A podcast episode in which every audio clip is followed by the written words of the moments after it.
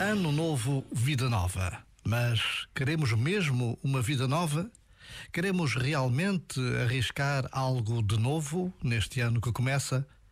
Pode ser o simples propósito de andar a pé todos os dias, ou telefonar regularmente à tia que vive sozinha, ou então passar a reservar o fim de semana para a família, ou ainda sermos capazes de desligar a televisão à hora do jantar. Não precisam de ser grandes decisões, mas sim fazermos algo de novo nas nossas vidas. Nesta breve pausa, lembremos-nos de que não estamos sós. Deus está conosco. Já agora, vale a pena pensar nisto. Um bom ano.